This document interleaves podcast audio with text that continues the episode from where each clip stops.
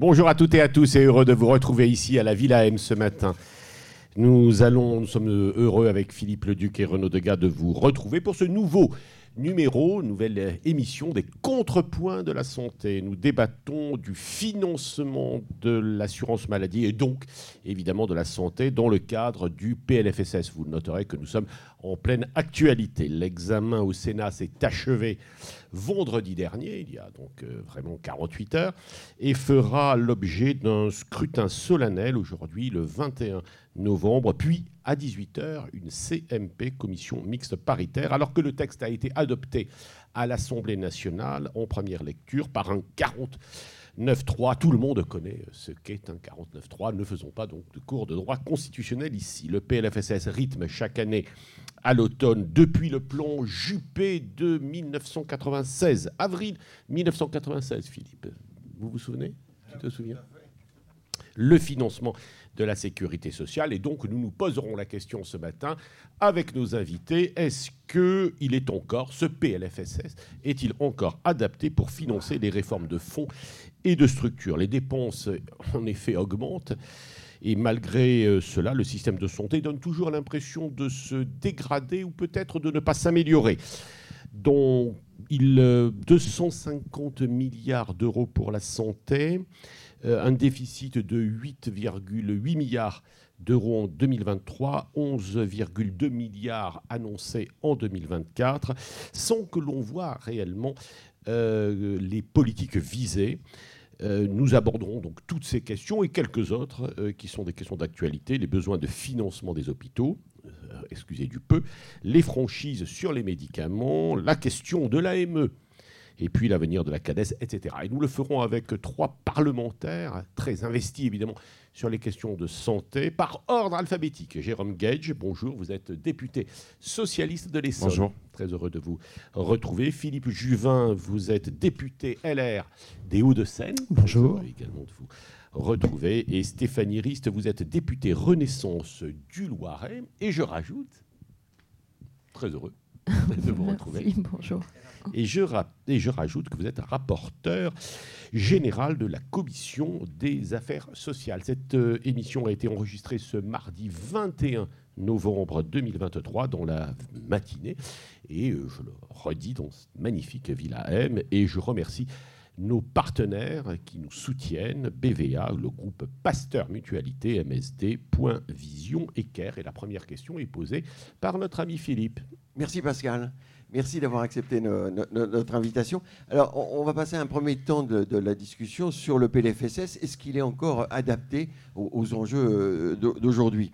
Euh, Est-ce que le PLFSS est un strict euh, exercice budgétaire ou est-ce que c'est la traduction d'un programme stratégique de réforme structurelle? Voilà. Est-ce que cet outil qui a été inventé dans, le cadre du, plan Juppé, comme l'a rappelé Pascal, est-ce qu'il est encore valable pour, réformer le système? Alors, pour les Français, euh, dans le sondage que nous détaillera Odile Pexoto euh, tout à l'heure de, BVA, les choses sont claires.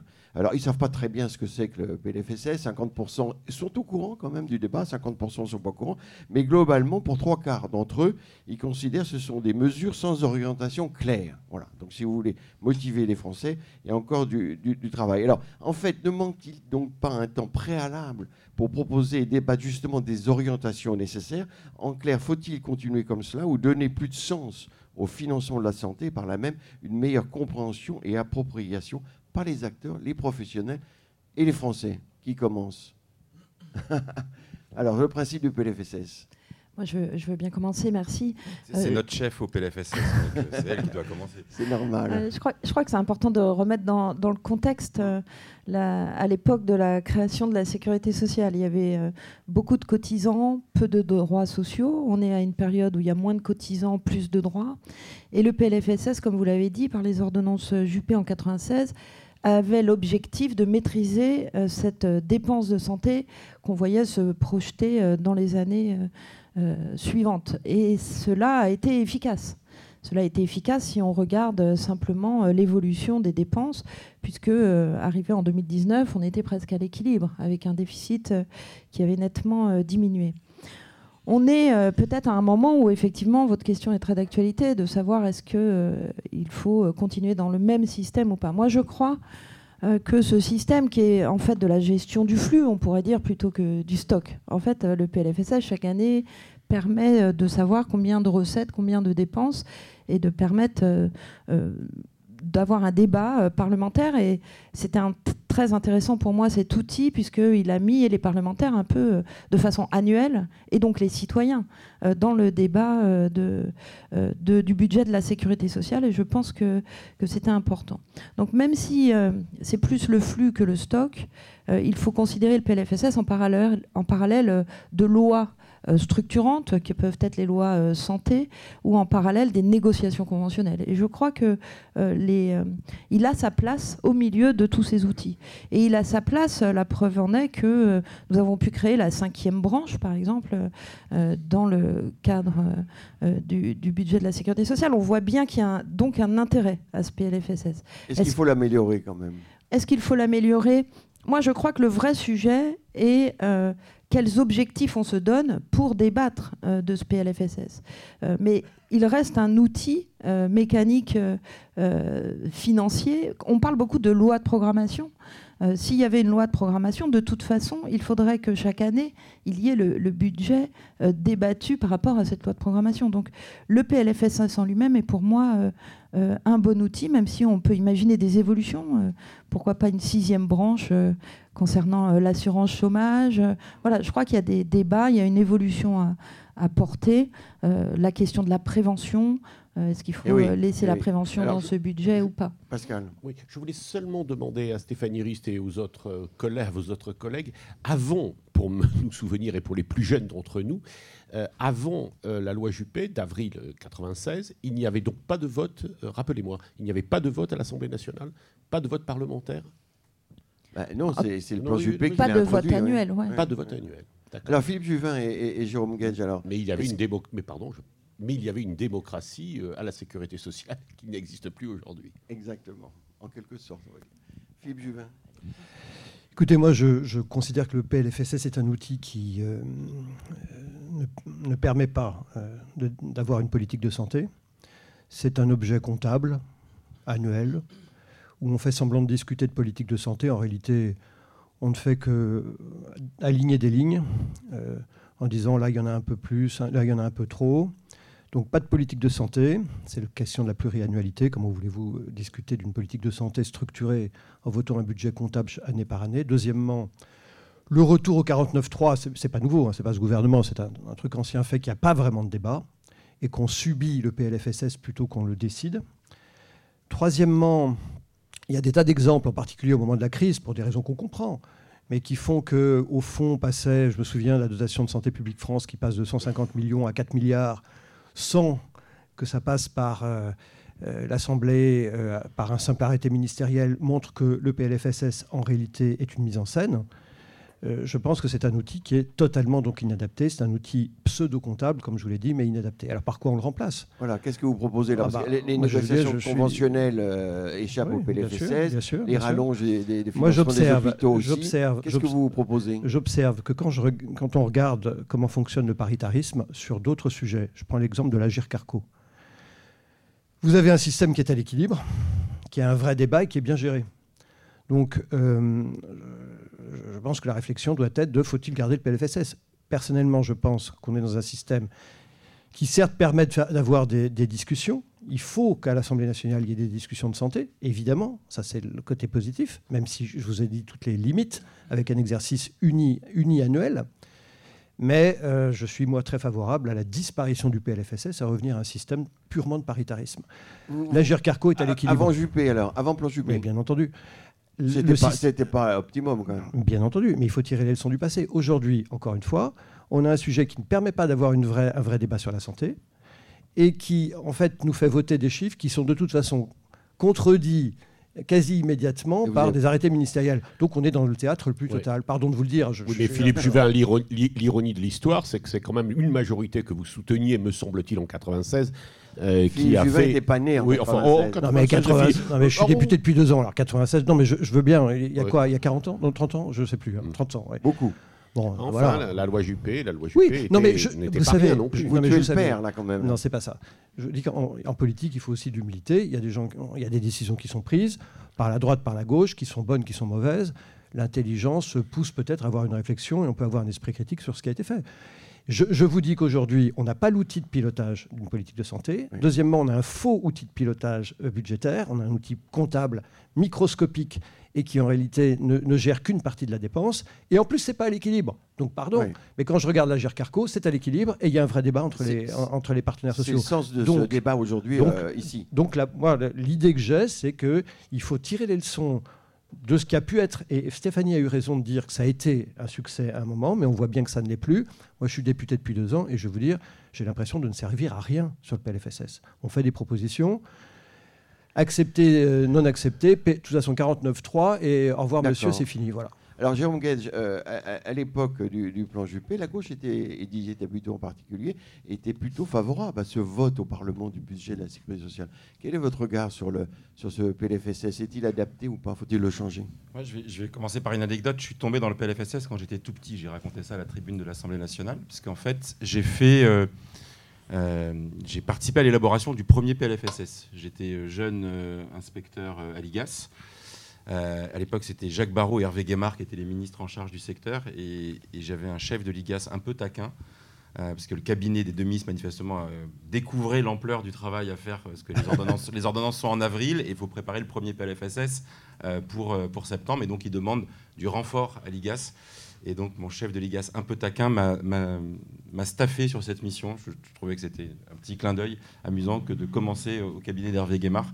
Euh, ça, c'est pour la boutade. Euh, mais donc j'ai vu, et depuis 96, je suis à différents titres, comme haut fonctionnaire, comme élu local et, et comme parlementaire, cet outil. Et le regard que je porte dessus, c'est ça part d'une bonne intention, parce que pour répondre à votre question, auparavant, il n'y avait pas de euh, regard démocratique, ou en tous les cas de débat national au Parlement, sur euh, les objectifs de dépenses des caisses et des branches de sécurité sociale. Il faut rappeler que le PLFSS fixe des objectifs de dépenses. Ce ne sont jamais des crédits euh, limitatifs qui sont, euh, qui sont fixés, Euh, mais c'était, et c'était d'emblée euh, et assumé comme tel un outil de euh, maîtrise euh, de la dépense sociale euh, et de débat démocratique autour de celle-ci. Euh, il devait y avoir les deux éléments. Euh, Parce qu'on était aussi dans des années d'efflorescence autour de la démocratie sanitaire et de réflexion autour de, ces questions. Force est de constater que sur la durée, c'est devenu, oui, un outil de régulation de l'évolution de la dynamique des dépenses sociales et singulièrement de la dépense d'assurance maladie, mais à la fin, ce n'est plus devenu que ça. Et je rejoins, je rejoins Philippe Juvin, savoir que on a un outil, en effet, de pilotage euh, très macro, Qui pilote pas grand-chose. et euh, alors, si, la réalité, quand même, et l'analyse objective, c'est que ça a été un des outils qui a permis euh, de contenir la progression euh, des dépenses, et notamment des dépenses de santé. Mais peut-être probablement trop. Euh, on est probablement allé à l'os sur un certain nombre. Là aussi, je me régale de dire ironie du sort, c'est votre majorité Probablement, oui. Non, mais qui je- a peut-être géré de manière un peu nous serrée. avions, hein. nous avions le débat à l'époque, et quand on avait un non-dable, le fameux objectif national d'évolution des dépenses d'assurance maladie, entre 2012 et 2017, Stéphanie Rist a toujours plaisir, une gourmandise à me le rappeler dans les débats euh, dans l'hémicycle, On dame très Euh, serré. Moi, je l'ai fait sans était- gourmandise. hein. qui, qui était, euh, qui était en effet très serré, trop serré, à tel point que qu'est-ce qu'on fait quelques années après? Ben, On fait un rattrapage, ça s'appelle le Ségur de la santé pour partie, qui fait un rattrapage du serrage de Kiki, pardonnez-moi l'expression, qui a été trop, im- trop important à l'époque. Je, je vais aller vite quand même. Nous sur- rappelons que c'était Marisol Touraine hein, qui a fait le serrage. Marisol Touraine Mm. et, euh, et, et- et son jeune conseiller euh, Gabriel Attal. Non mais là c'est je suis taquin. Il n'était pas responsable des choix et Alors, les parlementaires que nous étions auraient que dû vous- plus et mieux en effet alerter sur le fait qu'on allait trop à l'os. Il faut le remplacer par quoi alors? Alors, ce qui, c- ce qui euh, pose problème, c'est que, euh, en plus, dans ce pilotage, euh, derrière, en fait, il y a quand même une, opacité, parce qu'on fixe un objectif de dépense, euh, mais dans son pilotage et sa régulation, on n'en a pas la, maîtrise. Le bon exemple, c'est ce qu'on a dans ce PLFSS. On nous dit on a une trajectoire de responsabilisation dans laquelle peut-être il y aura des franchises médicales, avec le doublement des franchises, peut-être, peut-être pas. Au moment où on parle, l'estimation budgétaire du doublement des franchises, c'est-à-dire 800 millions d'euros, figure dans la trajectoire de l'ONDAM, mais le ministre nous dit bon, peut-être que je doublerai, il faut que je prenne un décret, mais c'est pas encore fait. Et si je le fais pas, eh bien, j'essaierai de faire de la maîtrise médicalisée de la dépense mais on ne sait pas par quel biais. C'est de, la, de la stratégie politique. Non, mais ça, c'est pour que les, députés, les parlementaires en débattent. C'est son bah, argument. Justement, on n'a pas pu en débattre. En plus, on a eu le 49-3. Donc, je veux aller vite. Donc, déjà, il y a cette opacité que rappelait Philippe Juvin. Et puis, alors après, le sujet qui est plus problématique, c'est que, parce que là, on parle de notre jargon, ce que je viens d'évoquer, là, c'est les articles en chiffres du PLFSS. Et dans un PLFSS, il y a toujours ce qu'on appelle des articles en lettres. C'est-à-dire qu'on profite du texte pour avoir des articles qui euh, change telle ou telle disposition du Code de la sécurité sociale, du Code de l'aide sociale et des familles. Et par exemple, cette année, euh, ou l'année dernière, la création des rendez-vous de, prévention, euh, le, remboursement des préservatifs avant 26 ans, les protections menstruelles, hein, je fais la pub des mesures euh, sucrées du PLFSS, mais aussi des mesures de contrôle des téléconsultations, de moindre remboursement des indemnités journalières. Alors, il faut le remplacer par quoi? Parce qu'on et donc, ce a pas de à vous poser. C'est que là, on a une sorte après de catalogue à l'après-vert qui, qui, qui débarque comme ça, on ne sait pas d'où. Voilà sans, sans cohérence entre ces mesures. Et pour être très clair, ce qui nous manque aujourd'hui, c'est de gouverner par les besoins. C'est-à-dire qu'on parte d'abord des besoins de santé des Français, et pour ça qu'on ait un, un débat démocratique et un débat de démocratie sanitaire quand même qui est un peu subclaquante sur ces questions-là, partir des besoins, gouverner par les besoins, et après décider de voir jusqu'à quel point on les satisfait ou on les satisfait pas. Ce qui suppose, et je rejoins là aussi Philippe Juvin, moi je préférais qu'on ait une loi, un d'orientation et de programmation sur la santé et les besoins de santé, avec notamment un, volet sur la santé publique. La crise Covid a confirmé qu'on avait un retard dans la culture de la santé publique. Et là, plutôt d'avoir un patchwork, on a quelques mesures, on fait un truc sur les, euh, le tabac, un peu de ceci, un peu de cela, d'avoir une vision d'ensemble sur l'ensemble des palettes de la politique de santé publique. Et quand on a cette loi de programmation et d'orientation sur la santé. Après, on la décline financièrement chaque année, ce qui suppose tous les deux ou trois ans d'avoir un moment où on se pose sur les priorités de santé. on, ne réforme pas le système, on ne réforme pas le système de santé dans un sens ou dans l'autre. Par exemple, là, on revient progressivement sur la T2A. Je ne pense pas que le PLFSS est le bon outil pour réformer la tarification des hôpitaux. On va y venir. En soi, on devrait avoir un débat. Alors, euh, Pascal, Oui, oui, c'est quand même une question. Euh, vous êtes assez convaincant, je dois dire. Et euh, est-ce que c'est à l'agenda euh, de la majorité, parce que c'est quand même la majorité qui doit décider euh, si on passe d'un système à un autre vers une loi de programmation. Est-ce qu'il y a une réflexion Tout le monde critique, mais... Alors, il y a quand même le Haut Conseil en santé publique et des tas et des tas d'organismes, mais est-ce que vous, euh, parlementaires et gouvernement, est-ce que vous réfléchissez à ces sujets? Moi, d'abord, je voudrais rajouter qu'on est trois euh, députés, trois parlementaires, et que cet outil euh, de, PLFSS nous permet euh, de, pousser des modes d'organisation, des avancées, de l'innovation, du partage de compétences, qui, permet à, notre représentation de pouvoir, si on regarde les derniers PLFSS sur ces dernières années, de pouvoir faire avancer des sujets. Et je crois que c'est très intéressant, et ça sort du coup du simple outil comptable. comptable. Euh, et donc, donc je ne crois pas qu'il faille vraiment euh, considérer le PLFSS comme, juste un outil comptable, mais, vraiment comme un moyen pour les parlementaires de s'emparer des sujets de santé et de pouvoir porter des sujets. Il y a beaucoup d'exemples depuis ces dernières années, et notamment en termes de partage de compétences, et je crois que ça a permis de faire évoluer les choses. Est-ce qu'il y aura une loi de programmation? J'en sais rien, c'est la séparation entre, entre le, gouvernement et, et, les parlementaires. Moi, je je, suis assez d'accord de dire qu'il faut que ce PLFSS soit la déclinaison d'objectifs. C'est quels objectifs Il y a certes d'une part la maîtrise des dépenses de santé, mais il doit aussi permettre de financer les orientations politiques d'un projet de, santé. Mais les orientations, peuvent être discutées et débattues où? Elles doivent être euh, débattues euh, à l'Assemblée. Mais ce qu'on fait à chaque fois qu'il y a des lois santé, euh, la loi Ma Santé 2022 mm. a tracé les chemins pour les années de, de, la présidence Macron sur la santé. nous, nous appliquons au travers d'ailleurs de ces PLFSS des orientations qui étaient prises tout à fait en cohérence avec la loi Ma Santé 2022 qui a été débattue. Il y a, parce que la politique c'est aussi de la communication. Alors il y a un terme, je reprends les propos de Jérôme Gage, il y a un terme sur les franchises médicales, il y a un terme qui revient sans arrêt, c'est le coup de rabot. C'est-à-dire qu'en fait, comme on ne sait pas euh, orienter direct, vrai, réellement les politiques de santé, on fait, des, on fait des coups de rabot.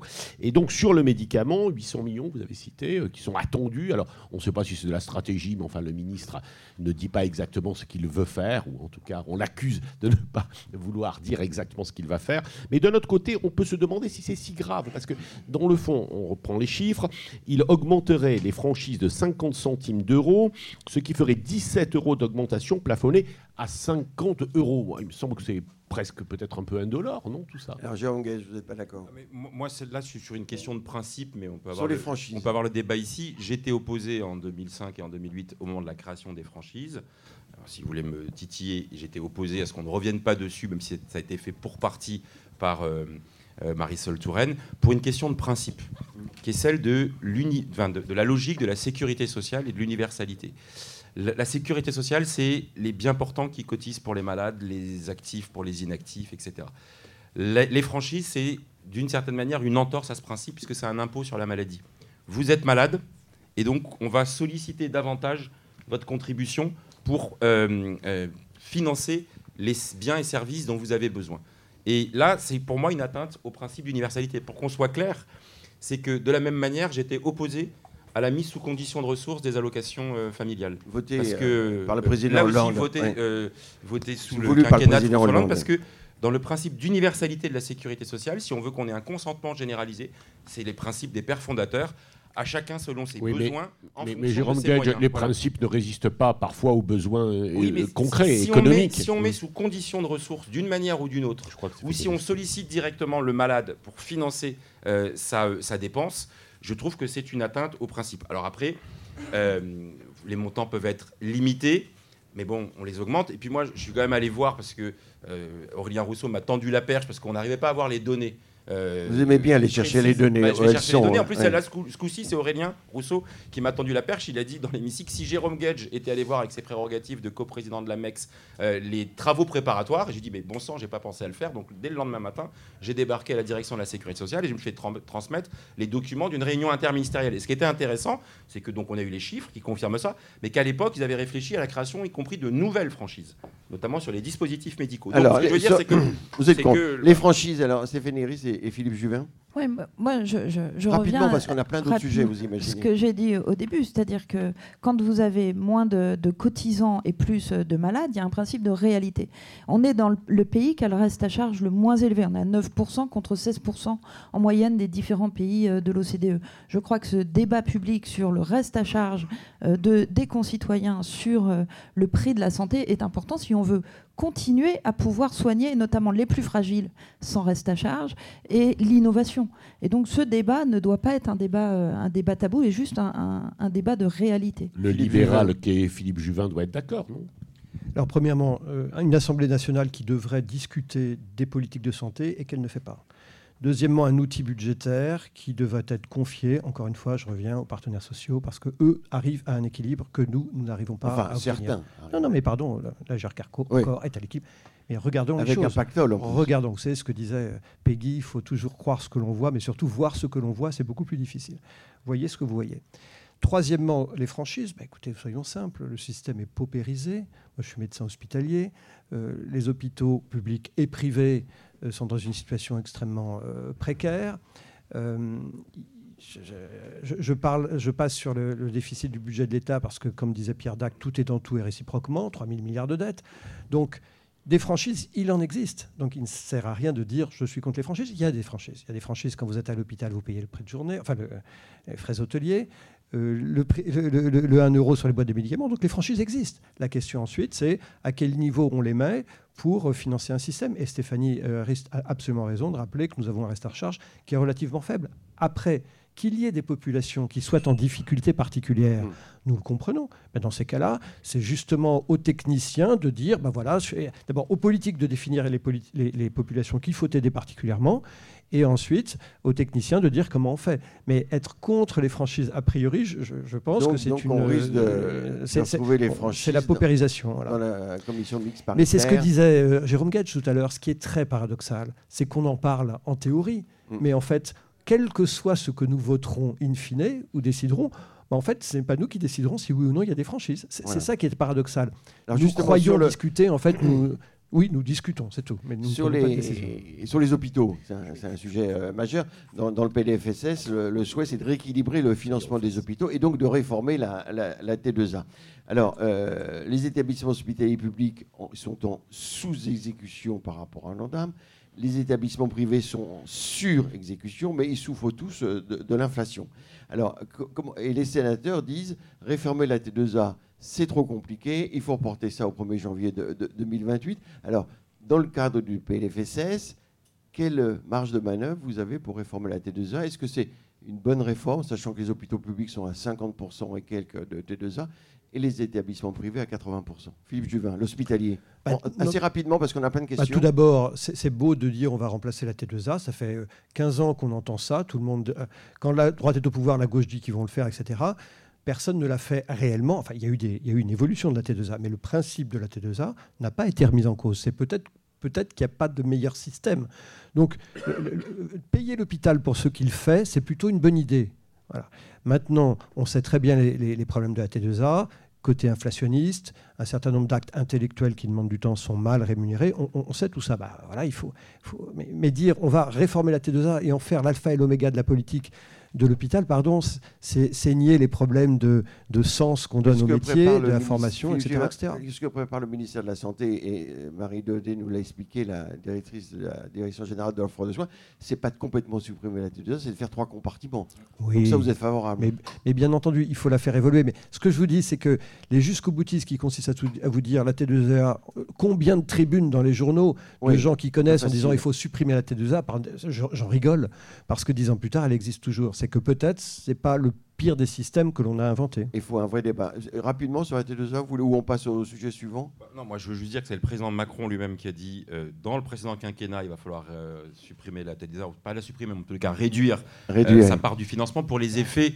euh, surtout, euh, je ne veux pas employer des, des- des- des- des mots, mais euh, un financement euh, de type euh, à l'activité dans la- qui ne couvre pas celle des missions des hôpitaux, euh, dans les, sur les urgences, sur la, formation, euh, sur la prévention, est problématique. Euh, et donc là, au début de l'année, le président Macron redit on va réduire considérablement. je, voulais aller progressivement. il faut y aller plus, de manière plus franche et sèche. Bah là, la réalité, c'est qu'on n'a pas ni la qualité du débat ni les modalités pour le, pour le faire, alors que c'est c'est euh, c'est probablement. euh, Mais vous voulez qu'on avance oui.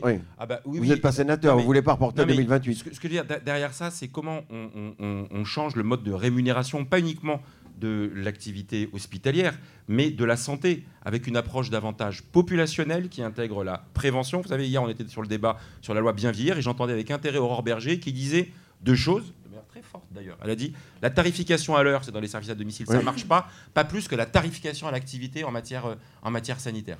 Donc tant mieux s'il y a des, des- si, si cette idée qui, comment dire, qui non pas industrialise, mais qui enlève la complexité et la patte humaine, que ce soit de l'intervention médico-sociale ou de l'intervention euh, euh, sanitaire, qu'on sorte de ça. Il y, il y a un socle d'actions qui peuvent être financées ainsi, mais ça peut pas être euh, l'alpha et l'oméga. D'accord. Stéphanie Rist, oui. Oui, on va, on va. C'est un des, des points de désaccord euh, net avec le Sénat. Nous, nous allons Oui. y remettre euh, cette réforme qui permet en fait euh, euh, pas forcément une transformation profonde du financement de la santé, mais de, de permettre une, un financement plus équitable euh, en Donc fonction des objectifs aussi de, santé publique. Donc c'est intéressant comme euh, les- transformation. On va Sur parler, les négos, on va les parler. bon, alors, nous sommes, c'est vraiment euh, nos sujets, mais enfin, il n'y a aucun hasard. Nos sujets sont vraiment dans l'actualité, puisqu'il y a aussi une convention médicale qui est en train d'être négociée, là, aujourd'hui, euh, hier, aujourd'hui, enfin. Ah, ça, pour- ça vous échappe et pour un certain nombre de, de semaines, j'imagine. Enfin, j'imagine. Euh, Est-ce que ça va marcher cette fois, ce coup-là, euh, Stéphanie Rist On a vu d'abord un échec de la convention précédente. Nous avons reçu euh, Marguerite Cazeneuve il y a quelques jours, ici même, à votre place. Euh, Est-ce que ça va marcher cette fois? Parce que Je crois qu'on doit tous souhaiter que ça marche. Oui. On doit souhaiter que ça marche pour que euh, nos professionnels euh, soient euh, mieux rémunérés, en tout cas qu'ils se considèrent euh, mieux valorisés. Et quand, qu'en échange aussi, ils puissent intervenir dans la transformation nécessaire de notre enfin, système. une fois que vous avez dit ça, alors ça va se faire où l'équilibre, à votre avis? C'est la frustration des parlementaires qui Oui, sont en dehors des négociations oui, mais vous êtes- conventionnelles. Vous êtes, citoyenne et médecin, Mais justement, c'est- fondamental, comme le disait Pascal. Et les parlementaires, le PLFSS n'intervient pas du tout euh, sur, sur la rémunération, l'organisation des soins de ville. Nous avons fait très attention de ne pas intervenir cette année euh, dans, Oui. la- Oui. dans Pas les perturbé. sujets qui pouvaient intervenir dans la négociation. Le. Bah, c'est une démonstration supplémentaire que le Parlement n'a aucun pouvoir sur la définition d'une vie quotidienne de, de soignants. Enfin, je- je- tous les, les- les syndicats viennent nous voir avant le PLFSS en disant il faut faire avancer telle ou telle mesure. Je- chaque fois, je les écoute très poliment parce que je les aime bien, mais il y, a- il y a une limite dans l'exercice parlementaire. Deuxièmement, quel est l'objectif, me semble-t-il, en tant que citoyen et, homme politique? Bah, Je pense qu'il faut beaucoup mieux, pas mieux, beaucoup mieux rémunérer les médecins libéraux. Et en contrepartie, imaginer un exercice qui est tout à fait différent. Et moi, je préfère euh, que plutôt que voir, je sais pas, euh, cinq, quatre fois par an euh, un, médecin pour un renouvellement d'ordonnance d'hypertension artérielle stable, que le, malade puisse voir un infirmier de pratique avancée, une fois par an simplement le médecin, l'infirmier de pratique avancée euh, déchargeant le médecin de, con- de, de- de consultations peut-être un peu répétitives, et en contrepartie, on- le, Mais le qui décide, médecin... mais qui décide justement, c'est- Philippe c'est- Juvin, est-ce que C'est vous les payez- parlementaires qui vont Est-ce aller vous- regarder ce que font les Est-ce médecins que vous payez pour voir ou Moi, vous je voyez pense, pour payer je Parce pense que, c'est les difficile systèmes, ce changement. je pense que les systèmes qui permettent de créer des pays prospères, ce sont les systèmes qui font confiance aux individus.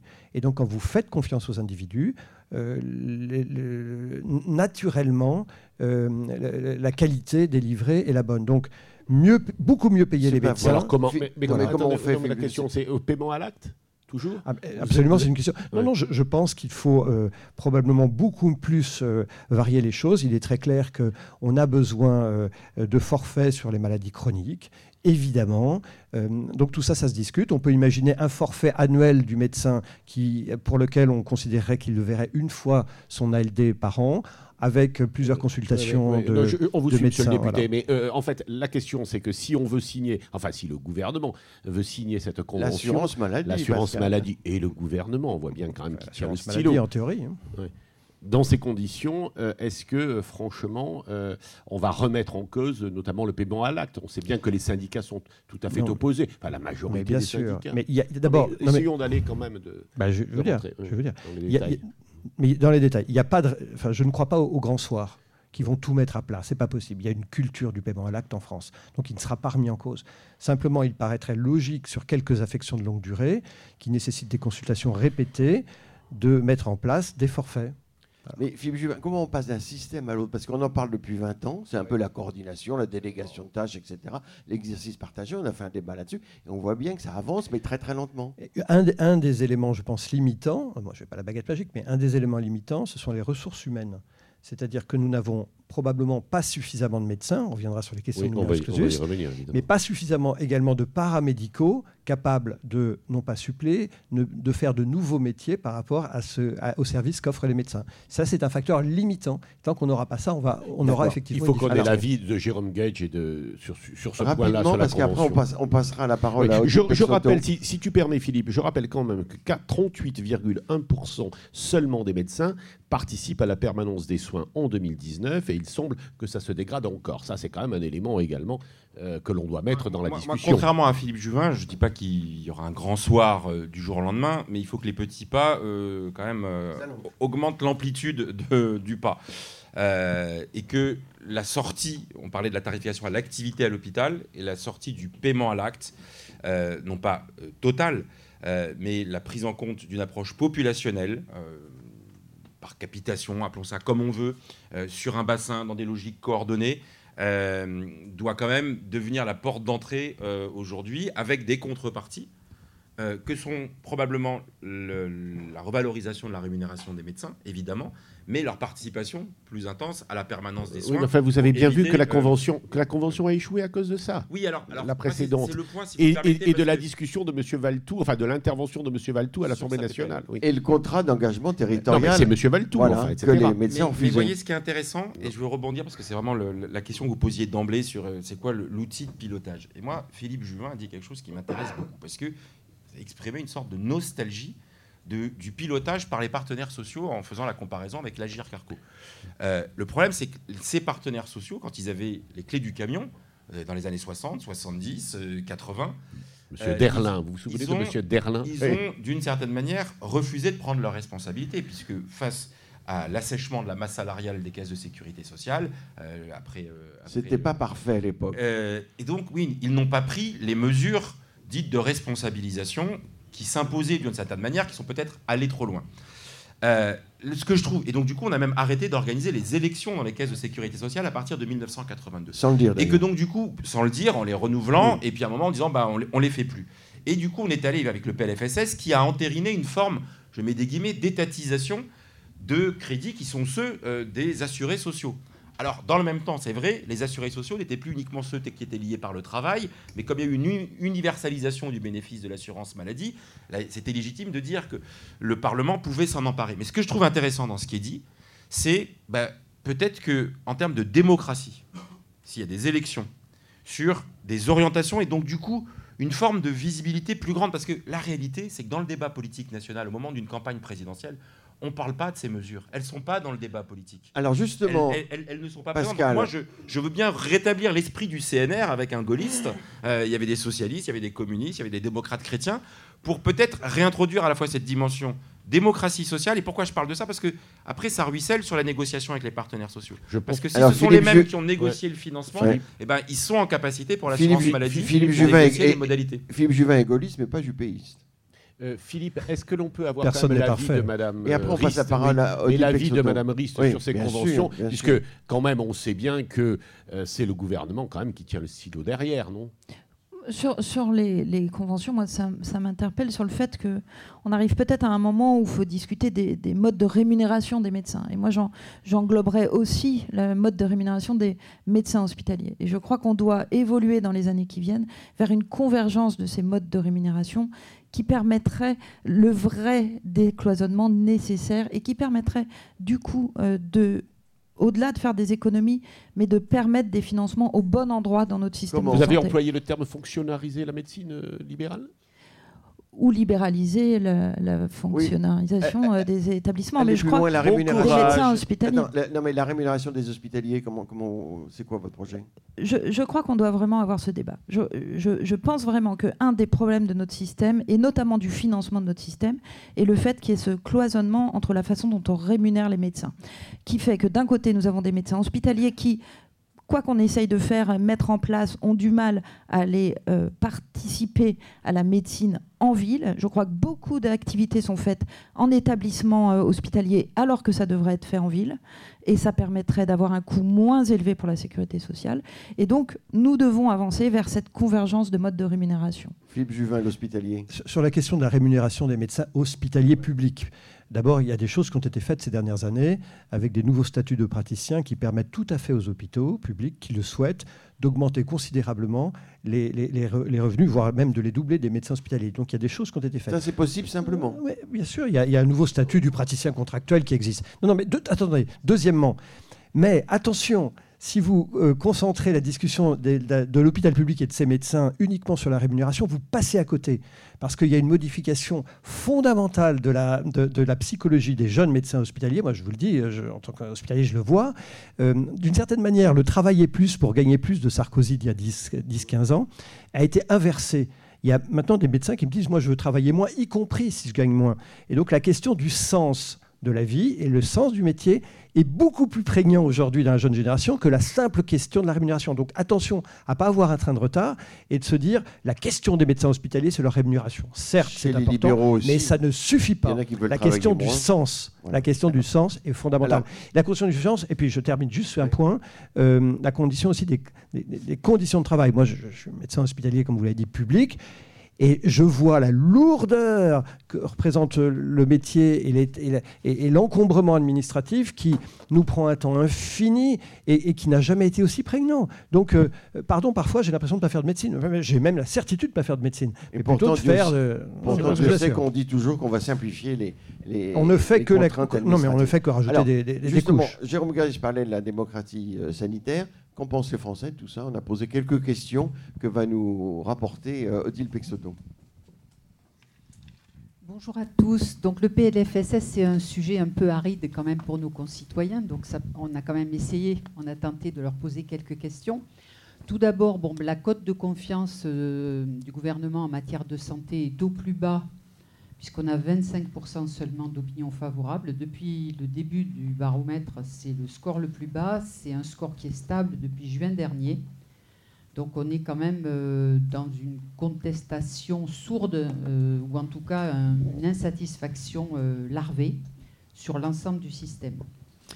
Alors sur le PLFSS, seuls 52% des Français, donc un peu plus de la moitié, déclarent savoir que ce PLFSS a été voté le 4 novembre après recours au 49.3. Le sondage a eu lieu le 15 et 16 novembre. Donc il y a quand même peu d'intérêt ou en tout cas une mémorisation d'un sur deux. Il se trouve que c'est un peu plus les hommes, 65% des hommes disent oui, un peu plus les 50 ans et plus, et un peu plus les cadres à 61%. Euh, donc, compte tenu, on, s'attendait bien à ce qu'il y ait pas mal de Français qui ne soient pas au courant, on leur, a, on rappelé la définition du PLFSS et on leur demandait en fait euh, leur opinion sur un certain nombre de points. Et effectivement, le premier, le premier élément, on, leur disait, c'est une succession de mesures sans orientation claire de la politique santé de notre pays. Donc ils, sont 73% à juger, à être plutôt d'accord avec ça.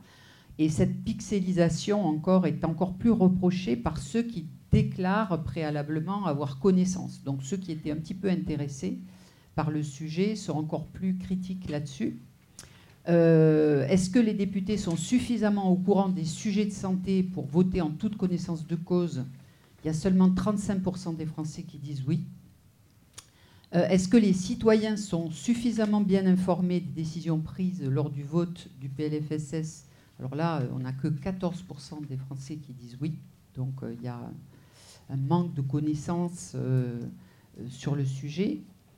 Et euh, ensuite, on les mettait un petit peu aux commandes. On leur disait voilà, la, branche maladie est en déficit durable. Il y a trois stratégies possibles. Euh, laquelle vous semble la, plus intéressante euh, pour résorber ce déficit? Il faut faire des économies pour revenir à l'équilibre. Il y a trop de gaspillage. Ça, c'était la première stratégie. Bon, c'est un peu sommaire. Hein.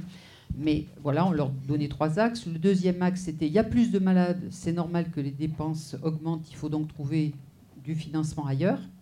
Et troisième stratégie, il faut contenir la, la dépense au niveau actuel avec l'engagement de tous pour rester en bonne santé, donc un axe un peu plus sur la prévention. Ben, c'est le premier axe, c'est euh, le fait qu'il y a trop de gaspillage qui ressort euh, vraiment très largement en tête avec 45% des, stratégies choisies. Le fait qu'il y ait une augmentation des malades euh, versus les biens portants, 29%, et l'engagement de tous pour la prévention, 26%. Euh, ensuite, il y avait un certain nombre de mesures euh, qui sont issues du PLFSS. Hein. On leur demandait, en fait, parmi les neuf, il y avait neuf mesures citées, on leur disait quelle est, selon vous, la plus efficace. Alors, il y avait deux questions. D'une part, pour rétablir l'équilibre des dépenses, et d'autre part, pour améliorer notre système de santé. À mon étonnement, euh, ce qui revient vraiment en force, c'est cette lutte contre le gaspillage et les fraudes à la fois pour rétablir l'équilibre, mais aussi pour améliorer le système de santé. Donc on a vraiment euh, la lutte contre les fraudes venant des patients. 26% des Français pensent que c'est vraiment efficace pour rétablir l'équilibre, mais aussi 17% pour améliorer notre système de santé. Lutter contre les gaspillages, on est à 20% pour l'équilibre des dépenses, et 17% euh, pour euh, améliorer notre système de santé. Et vous voyez, c'est des chiffres. Alors c'est les premiers éléments qui sortent. Les autres éléments sortent, mais de manière beaucoup plus parcellaire. Il y avait euh, augmenter la rémunération des conditions de travail des hospitaliers. Ça, ça sort très fort pour améliorer le système de santé à 18% des Français. Plus de prévention pour améliorer le système de santé ne sort qu'à 11%. Et ça, ça fait écho un peu à notre dernier baromètre des tendances euh, santé, là, qui vient de sortir, euh, où on voit que sur, nous, on a mesuré 12 mesures des actes au quotidien que peuvent faire les gens pour leur propre santé, pour améliorer la prévention, on voit qu'ils ont très envie, mais on voit que sur les 12 mesures, il y a 9 indicateurs qui reculent par rapport à 2019. Donc il y a eu une intention de prévention, une envie, mais les Français vont pas bien, ils ont du mal. voilà, sur ce sujet. Euh, et après les autres choses, lutter contre les inégalités sociales et territoriales, revoir les actes remboursés pour mieux rembourser les choses graves, revaloriser le tarif des consultations des médecins en ville, améliorer l'accès aux soins, tout ça, c'est des tout petits pourcentages en fait. Donc il y a une espèce de, vision de cette fraude. Alors est-ce qu'on est vraiment dans un système mafieux? Je ne pense pas. Peut-être qu'ils grossissent un peu le trait. Euh, et qu'il faudrait peut-être là informer mieux pour éviter qu'on soit sur des débats euh, finalement les autres gaspillent, euh, il y a trop de gaspillage et voilà, c'est ce qui ressort. Philippe Juvin. Voilà, réaction. quatre, quatre, points. Premièrement, premièrement la médecine, qu'elle soit en ville ou à l'hôpital, est devenue un enfer bureaucratique. Vous savez qu'il y a autant d'équivalents temps plein à l'hôpital public, administratif et technique, que d'équivalents temps plein médecin. C'est les chiffres de Matignon. Donc, faciliter la vie des soignants et vous verrez, la qualité des soins va s'améliorer. deuxième point, le problème des Français, ce n'est pas le PLFSS en fait. Le problème des Français, c'est d'arriver à se faire soigner. Et on sait bien que c'est ça la question qu'ils se posent. Moi, je tous les jours, un coup, tous les jours, j'ai un SMS d'un copain, de copain, de copain qui me dit je dois commencer une chimiothérapie, je dois me faire opérer, où est-ce que je dois aller? Tous les jours. Et troisième point, nous n'avons plus euh, il n'y a plus d'argent. Voilà, vous connaissez l'état des finances publiques, donc il faut arrêter de se raconter les choses. C'est la question, c'est où trouve-t-on des marges de manœuvre? Moi, je crois qu'une des marges de manœuvre doit être dans la qualité. Et je vous l'exprime à travers un simple exemple la transparence des résultats au service de la qualité.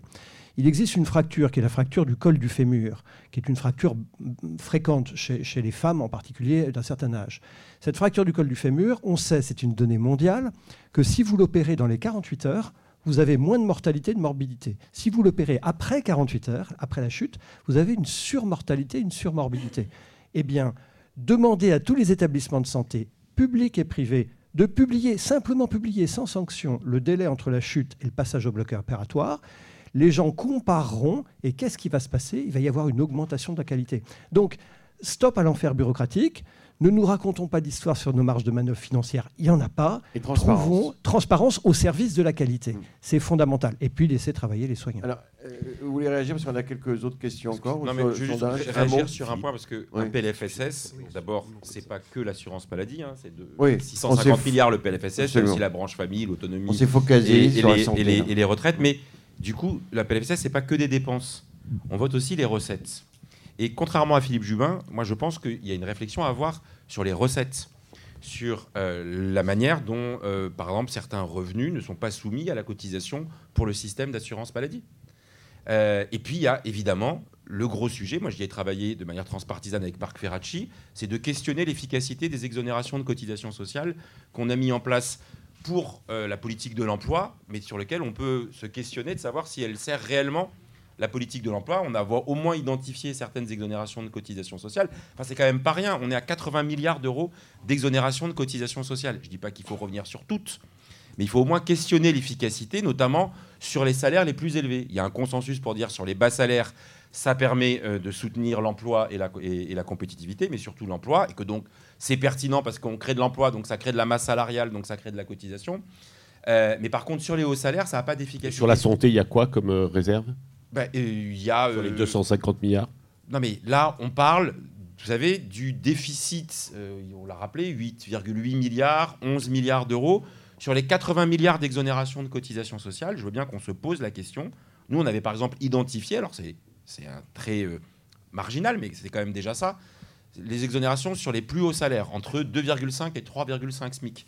C'est 1,6 milliard d'euros dont la sécurité sociale se prive, en tous les cas que l'État doit lui compenser. Euh, et ça n'a aucun impact sur l'emploi. Ça ne crée pas de l'emploi. Attendez, Philippe ça ne crée pas de la compétitivité. Donc au moins qu'on se pose la question de leur efficacité. Euh, sur ce point-là, quand même.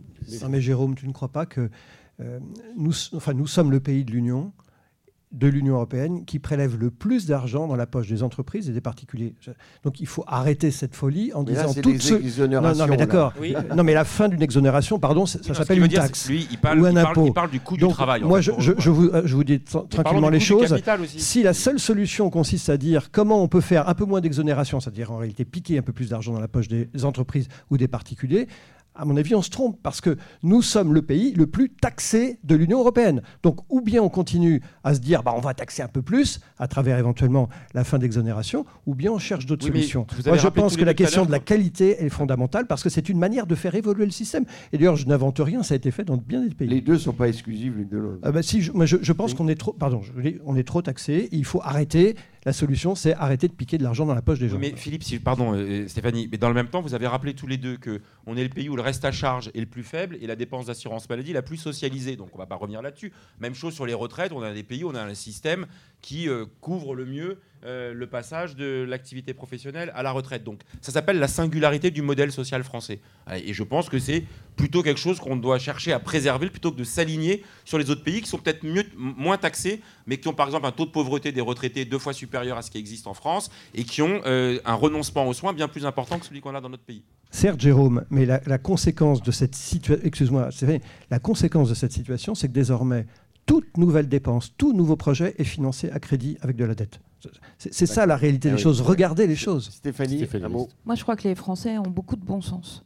Et ils, gèrent, euh, ils géreraient le budget de la sécurité sociale comme leur budget. C'est-à-dire, euh, contrairement à ce que tu dis, on a, on a de l'argent, puisque ce qui est prévu euh, en 2027, c'est 278 milliards pour l'ONDAM 2027, si on regarde la loi de programmation de finances publiques. Donc, c'est pas zéro argent. Et un déficit qui augmente aussi. Mais c'est pour ça qu'il faut euh, adopter les mesures de lutte contre la fraude, dont certaines ont été euh, mises dès ce PLFSS. Les Français ont raison. C'est pour ça qu'il faut travailler sur la pertinence.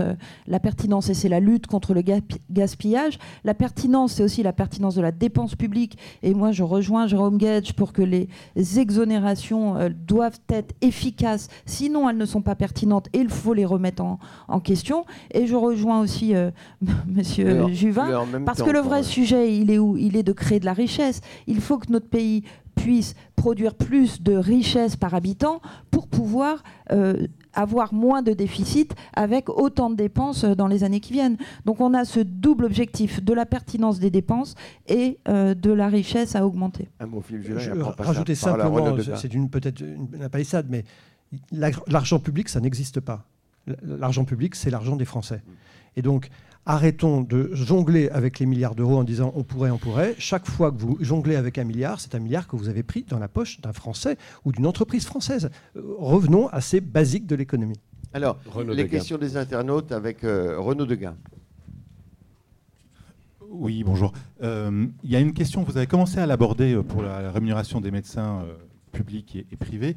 Euh, en fait, c'est une question qu'on rencontre euh, dans beaucoup de secteurs euh, d'acteurs de, santé. C'est la vision en silo des financements et qui est considérée par un certain nombre d'acteurs comme un des freins principaux du manque de mobilité et de transformation du système. on prend l'exemple de la délégation, en tout cas du partage des tâches. sur quel point on se fixe et on s'arrête de parler, c'est sur le point du financement. Parce que c'est bien de partager les actes, mais qui est payé pourquoi? C'est la même chose pour la coordination. Euh, est-ce que vous, en tant que parlementaire qui, travaillez sur le PLFSS, vous voyez, c'est vraiment une question qui revient très souvent, vous voyez un, moyen, c'est parce que le financement est un levier, pour aider à cette transformation dont on parle depuis euh, plusieurs années. Et la discussion que vous avez aujourd'hui, malheureusement, on ne parle pas du tout de changement de modèle du système dans son ensemble, parce qu'il n'y a pas que l'hôpital pour qui ça pose un problème. Donc, est-ce qu'il y a un levier à vos yeux pour que le financement soit un levier de transformation et non pas d'enquistement du système actuel? Juste une remarque. Oui, je pense qu'un des leviers, c'est la simplification euh, bureaucratique administrative. On, a tellement prenons les libéraux, on a tellement complexifié leur vie avec une, une paperasse absolument immense, plusieurs heures par semaine, à régler des questions administratives, qu'on en est maintenant à se dire ah c'est tellement compliqué qu'on va leur payer des assistants pour régler les problèmes qu'on a nous-mêmes créés.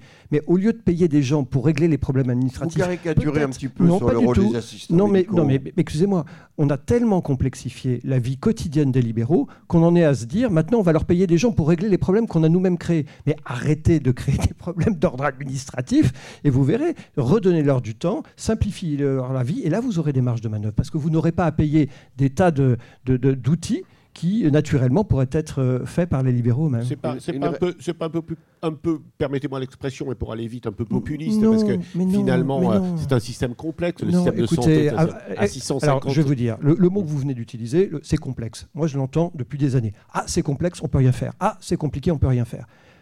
Tous les pays voisins qui ont diminué euh, leurs dépenses et qui ont tourné leurs dépenses vers plus d'efficacité ont commencé par cet effort de simplification. Il y, a- plusieurs rapports qui montrent qu'en France, je, sors de la question de la santé, le poids du- du doublon, du triplet, de la complexité administrative, c'est de l'ordre de 100 milliards d'euros par an. Pourquoi on n'y arrive pas Parce que euh, Xavier Bertrand a, a fait un plan sur la simplification. Parce que les le gens tombent amoureux, parce que les gens tombent amoureux des structures euh, qu'ils créent et qu'ils et qu'ils ont à gérer.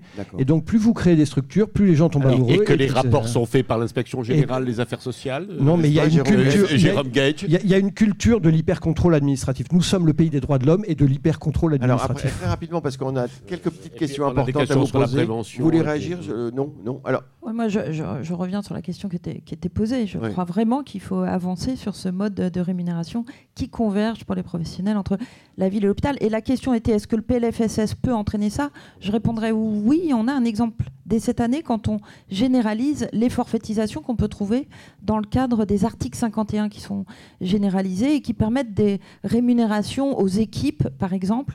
Euh, ce sont des évolutions de financement qui sont euh, pour moi un levier intéressant de transformation des organisations et du travail Vous entre n'êtes pas un peu déçu sur quand même le sondage de, de notre ami euh, BVA euh, sur euh, les Français s'intéressent assez peu à la prévention, le gouvernement ne sait pas que faire. euh, Et c'est la faute des autres, c'est toujours la faute des autres, la fraude. Moi, le sondage, pardon, ce que je trouve euh, révélateur et aussi intéressant, c'est qu'on voit bien que c'est le sujet de préoccupation premier de nos concitoyens, les questions de santé, euh, l'accès aux soins, etc. Et le décalage avec euh, ces sujets dans le débat euh, public et dans le débat politique. Voilà. Je reprends cet exemple. Quand on a des grands rendez-vous nationaux, euh, politiques, élections présidentielles, les questions de santé, franchement, elles ne sont pas à la hauteur du niveau de préoccupation sur l'organisation, sur les déserts médicaux, sur la formation, sur euh, l'accès aux soins, sur la rémunération des médecins, de- sur ce qu'on met dans un panier de soins, sur l'articulation entre assurance maladie obligatoire et assurance maladie euh, complémentaire. On a eu comme ça des moments euh, un peu clivants. Je me rappelle en 2017 quand François Fillon était venu avec une proposition très forte, séparer le petit risque et le gros risque. Et de l'autre côté, on avait Ça a euh, été vite Arnaud bloqué, ça, oui. ou euh, Jean-Luc Mélenchon qui, à l'inverse, proposait le Il n'y a 100%. pas que ça, mais ça lui a peut-être coûté. pro- son proposer le succès 100% sécu. Mais je ouais. pense que ce débat-là, il, il est intéressant dans le débat public. Ouais. alors Et, à l'époque, je trouvais est-ce que- intéressant que, Euh, Fillon d'un côté dise c'est petit risque, gros risque, bah, c'est un choix de société. Et puis de l'autre côté, Mais Mélenchon moi, qui une- disait 100% sécu, c'est aussi un choix de J'ai quand même société une avec panier de ouais. soins. Et, et ce serait mieux si ce débat il irriguait un peu dans l'année. Pascal, il faut qu'on- Oui, euh, il faut- il faut qu'on parle de l'AME. Et sur la prévention, non mais simplement pour- dire ça, euh, sur la prévention en tant que parlementaire, vous vous intéressez à la prévention après ce que l'on a vécu, Ce que je reproche à la après ce que prévention, l'on a vécu avec la crise sanitaire. ce que je reproche à la prévention à la française, c'est ce mythe du grand plan euh, national uniforme. Ça, ça ne marche pas. Et peut-être faut-il réfléchir à l'émergence de, euh, ces milliards de données, de data de santé, qui vont probablement nous permettre de faire de la prévention ciblée de plus en plus. Mais ça, c'est un changement de culture. Abandonner la politique du plan. Ouais, je suis gaulliste, comme vous l'avez rappelé. Enfin, je suis d'une famille gaulliste. Mais le plan, c'était avant-hier. La politique. euh, dés- désormais, nous avons des données quasi individualisées. Et l'utilisation de ces données nous permettra Alors, probablement a- de faire de la prévention beaucoup plus performante. Question rapide, l'AME, est-ce que l'AME va être établi dans, à l'Assemblée? Ricoeur disait, en raison de son grand âge, il se tournait résolument vers l'avenir. Mais l'AME, pardon, l'AME, bon, on a deux minutes pour parler de l'AME, mais l'AME n'a pas été supprimée par le Sénat. L'AME, le Sénat a simplement mis l'aide médicale d'État à la hauteur de la moyenne des pays de l'Union européenne. Moi, je crois que euh, un, des, éléments euh, d'immigration, c'est qu'il y a une immigration pour soins. Vous savez que par exemple, les greffes, les greffes, 17%, 17% oui, non, 10 oui, 15% des greffes en France sont faites pour des étrangers en situation régulière et irrégulière. Les étrangers en France, c'est 7% de la population. Il y a une surreprésentation dans, dans, certaines pathologies. Ce que nous souhaitons, ce n'est pas supprimer l'AME, contrairement à la caricature qui est faite. C'est mettre la ME à la moyenne des pays de l'Union Oui, mais européenne. réservé Point. à l'urgence, donc c'est quand même Non, une non, pas du tout. Vous- euh, pardon, vous faites l'erreur traditionnelle. La, la- la rédaction du Sénat, c'est l'urgence. Vous avez raison, c'est aussi les pathologies graves, c'est-à-dire en réalité les, les ALD. Évidemment, on va soigner les cancers, les hypertensions et le diabète. Donc arrêtez de dire que c'est une aide médicale d'urgence, c'est une aide Mais médicale Bon, de moyenne moi, européenne. je- Point final. Je plains le médecin qui est obligé d'être solidaire avec ses collègues LR parce que là, on touche, je le dis sincèrement, à une Mais question de principe. Mais si, vraiment. Non, mais là, Parce que même y compris d'agiter le fait qu'il y a une immigration liée à l'accès aux soins avec une confusion à l'instant sur les chiffres de greffe avec des gens, en- des, des étrangers en situation régulière et irrégulière, vous le savez mieux que quiconque. On a une politique de coopération internationale en France en matière de greffe et les, les étrangers qui viennent faire des greffes en France, ils payent au prix réel pour le coût Il n'y a la pas d'immigration pour soi. Pour toi, il n'y a pas d'immigration pour soi. Mais en a pas. je ne sais pas ce que ça veut dire l'immigration pour soi. Je Ah, sais que ah, c'est un choix c'est bah, un choix de vie euh, personnel, de, de, de quitter un pays pour aller vers un autre, euh, mais de considérer que le motif de l'accès aux soins, notamment dans les personnes en situation irrégulière, est celui qui va déterminer en premier euh, le motif de la migration, c'est jeter la stigmatisation, et puis surtout, et, c'est pour ça que l'argument de dire on s'aligne sur les pays, euh, euh, ou alors il y a un problème avec euh, tous vos collègues médecins qui considèrent qu'en termes de santé publique, en termes de prévention pour le coup, de dire on va traiter uniquement dans l'urgence, parce que c'est ça l'alignement, ça se transforme en... Si, Ce n'est pas vrai. Ça se Bah, transforme en lisez l'amendement en- du ça Sénat, les transforme en maladies aide- graves. En aide médicale d'urgence. C'est faux. Et donc, le- la, la prise en cours au long cours chez le médecin libéral, elle sera plus compliquée. Et donc, on va renvoyer mécaniquement vers l'hôpital et vers une situation où ce sera plus problématique en termes de santé publique. Donc, c'est contre-productif en termes d'économie. Et c'est très problématique en termes de santé publique. Alors, donc c'est vraiment la mesure aberrante. avancer. Non, mais la, caricature est terrible. Dans, nos pays, dans, nos, dans nos pays voisins, on ne voit pas dans les rues circuler des gens qui sont contagieux et en train de mourir. Il faut arrêter. Donc, l'alignement sur les pays de l'Union européenne permet qu'il n'y ait Non, pas de compétition sur les questions de santé. Voilà. Ces, ces C'est malades, c'est caricatural. ces malades se retrouveront à l'hôpital, donc c'est Mais difficile pas de l'hôpital qui, qui Mais augmentera. Où est-ce que vous le voyez Enfin, euh, C'est incroyable. Les gens La ne lisent pas. Est contre Mais- euh, la non, mais suppression attendez, de la lisez l'amendement du Sénat. Ce n'est pas ce qui est écrit. L'amendement du Sénat dit prise en charge des pathologies graves et ne vous dit pas que c'est à l'hôpital ou en Ah ville. mais grave, ça veut Il- rien dire, il- c'est le petit risque pas du tout, ça s'appelle les affections de longue durée. Ouais, il nous faut avoir la réponse de ces Alors, Stéphanie- pour savoir ce que le gouvernement Risque. va faire. Voilà, et Moi, je- Aurélien Rousseau était très clair. Je crois que la, la ME est vraiment la, la caricature de ce qu'on peut faire de moins bien en politique. Euh, et notamment dans, dans, dans ce débat, parce que quand on regarde ce qui est écrit euh, par le Sénat sur euh, l'AMU, on peut arriver à faire plus de droits que l'AME actuelle pour les immigrés, puisque le Sénat englobe toute la prévention, euh, des mesures de prévention. Donc c'est assez large et on pourrait imaginer par des décrets qu'on puisse faire en fait euh, plus, de, droits que les droits actuels. On voit bien que le sujet de l'AME, il n'y a pas de sens, et, tu l'as dit, il n'y a pas de sens humain, il n'y a pas de sens économique, puisqu'on sait euh, que les malades arriveraient aux urgences et ça, ça coûterait plus cher. Et donc, euh, il n'y a pas de sens, bien sûr, de santé publique. Donc, on- calmement, l'AME doit... euh, alors peut-être qu'il faut qu'il change de nom, pour justement que ça sorte d'un objet politique et qu'on puisse regarder dans cette AME ce qui mériterait éventuellement d'être d'être évolué, de, de faire évoluer. Et le rapport euh, de, de Claude Evin et euh, de Stefanini permettront, permettra peut-être de nous faire euh, avancer sur ces évolutions. Sortons de la, de la- de la posture politique sur ce sujet, Philippe qui est un Juvin, non, on va sujet... Non, mais conclure, parce non, que- si, santé pardon, il n'y a pas les gentils et les méchants. je- on ne va pas finir là-dessus. Il n'y a pas les gentils et il n'y a pas les méchants. Moi, je suis médecin. Depuis des années, je soigne tout le monde. Donc arrêtez de nous dire que nous ne voulons pas soigner les gens. C'est faux. Vous, vous Lisez l'amendement du Sénat. Non, mais euh, c'est ainsi qu'est présenté Oui, le, débat. Et c'est un débat qui est faux. Ce n'est pas comme ça que ça se passe. C'est faux. Alors justement, pour conclure, parce qu'on arrive au terme de, de ce débat passionnant et pour le coup euh, important, euh, le déficit de la sécurité sociale va s'aggraver, 9 milliards l'année prochaine, 17 milliards en 2027. L'assurance maladie, ça se maintient aux alentours de 9-10 milliards. Donc il n'y a, pas de perspective d'é- d'équilibre. Est-ce que ce déficit important qui s'aggrave dans les années à venir, pour le coup il y a une pluriannualité sur le déficit, est-ce que ça ne met pas en cause, en fragilité, la sécurité sociale, la solidarité? Comment vous voyez l'avenir quand même? On Ça ne peut pas continuer comme ça. Surtout que la CADES, qui est reportée depuis le plan Juppé régulièrement euh, d'année en année, qui doit s'é- s'éteindre en 2033, mais qui va être prolongée, dont une partie pour le bien vieillir, 2,4 milliards. J'aimerais bien, c'est pas le cas. J'aimerais bien. Pour l'instant, c'est pas le cas. Voilà. J'aurais préféré qu'on affecte une partie des ressources de la CADES pour financer euh, La cinquième la, branche. la- la cinquième branche et la perte d'autonomie et qu'on n'affecte pas la totalité de la dette Covid comme on l'a fait à la CADES en remboursant en 9 ans capital et intérêt, ce qui pour Voilà. moi me paraît Alors, la. CADES, c'est 17 milliards par an à peu près, qu'elle se rapporte. Mais, Alors, Madame, est-ce que- mais- mais que- Madame Berger nous a quand même annoncé une loi, une vraie grande loi. Car- Oui, non, non.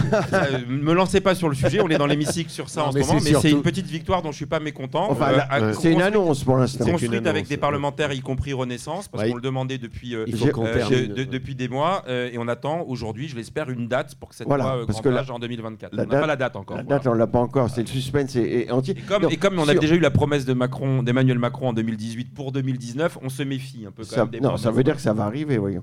Mais alors, sur, le, principe de la solidarité, très rapidement, en deux mots, est-ce qu'il y a un risque, hein. pour conclure, euh, et comment euh, confronter ce, et éviter ce risque? Mais bien sûr, il y a un risque majeur de scénario à la grecque sur les finances publiques, budget de l'État, sur les finances euh, sociales, qui, qui est tout à fait clair. Il faut que les Français sachent qu'on a un risque majeur d'écroulement du système. Donc, ou bien on se dit, bah, on va continuer à piquer, à prendre un peu, à prélever un peu plus d'argent un peu partout, ou bien on a une, une- une vision euh, euh, structurelle. Et j'ai essayé d'esquisser deux ou trois sujets en particulier. Je pense que l'utilisation des data, l'utilisation de la qualité, de la transparence des données, ce sont des moyens qui vont nous permettre, et l'autonomie, on a- et l'autonomie des professionnels de santé sont des moyens qui vont permettre de faire des soins meilleurs, et j'espère à des, à des, à des budgets contraints. Mais il y a un risque de- d'écroulement du système, j'en suis persuadé. Ouais, j'ai commencé en disant que c'était euh, la gestion du flux, le, le PLFSS. Il faut vraiment qu'on s'attaque au stock, c'est-à-dire à des réformes euh, structurantes si on veut effectivement Ça fait 20 ans qu'on le dit. conserver euh, notre système de sécurité sociale euh, dans les années qui viennent. D'accord. Je sais qu'avec vos PL, vos PPL, propositions de loi, vous, vous faites des réformes de stock, on va dire. Accès direct. Oui, Jérôme. La, la sécurité sociale, c'est l'outil du partage et de l'organisation de la solidarité dans notre pays. Voilà, et c'est au cœur de notre modèle républicain. Et donc, il faut assumer cette logique de partage. Et contrairement à ce que dit Philippe Juvin, je pense qu'il y a matière à mieux partager la richesse créée dans notre pays. Voilà. On a des concentrations d'inégalités, notamment de patrimoine aujourd'hui, qui questionnent et qui ne sont pas suffisamment mises à contribution pour euh, le financement euh, de ce bel outil du partage qu'est la sécurité sociale. Donc que le- la réforme du financement de la sécurité sociale, qui n'exclut pas bien évidemment les exigences de qualité, Ce que j'allais dire, d'efficacité de la vous êtes dépense, d'accord sur la, qualité, oui. mais évidemment, euh, et il faut mener, il faut mener de front. Euh, mais il faut aussi qu'on euh, qu'on ait en tête que c'est un outil de redistribution, de solidarité face à des inégalités. Et en matière de santé, malheureusement, elles s'accroissent. Mm. Et que ça devrait être ça. Parce que le propre quand même du projet politique et de la Sécu individuellement, c'est le droit au bonheur, c'est le droit à la vie douce. Et quand on voit les inégalités de santé qui s'accroissent, qu'elles soient sociales ou territoriales, on se- ou par exemple avec les décalages sur l'espérance de vie, euh, on se dit qu'on a encore matière à organiser ce partage. Voilà, et il faut mieux financer. Alors Pascal, merci. Merci, euh, merci madame, merci messieurs de ce débat euh, important, fondamental, on pourrait dire. Merci aux équipes, à Françoise Millet, à Nathalie Rattel, Emmanuel Tay, à la veille des acteurs de la santé, à Hortus et LDC en Santé. Merci à nos partenaires, BVA, Groupe Pasteur Mutualité, MSD, Point Vision et Care. Et peut-être en décembre, qui avons-nous invité? Le ministre. Le ministre, on verra si... Et alors, et alors simplement Philippe et Philippe, les, les- les deux Philippe, Philippe Juin, Philippe- oui, que disait Pierre Dac sur la prévision? La prévision est difficile quand il s'agit d'avenir. Voilà, merci Churchill beaucoup. disait quand on n'a plus d'argent, il faut avoir des idées.